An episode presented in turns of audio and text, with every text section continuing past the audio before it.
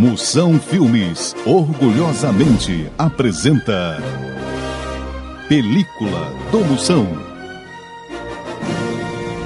Filme de hoje, Meu Pé de Laranja Lima. Dioclésio Lima era assessor parlamentar e laranja de um mensaleiro que desviava verba para manter mais de meia dúzia de quengas em Brasília. O juizão Joaquim Barbosa descobriu a mamata e, para fazer diferente dos muçulmanos, mandou arrancar um dos pés do Laranja Lima na base da foice.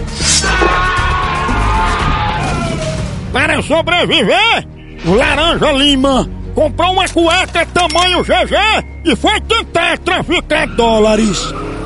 Leuda Guaxinim, mulher do Laranja Lima, pendurou de lembrança o pé podre do marido na parede de casa. Desde então, toda fuxiqueira que chegava e perguntava de quem era aquele pé, Neuda, contendo as lágrimas, respondia: Esse é o meu pé do Laranja Lima. Ai, Maria.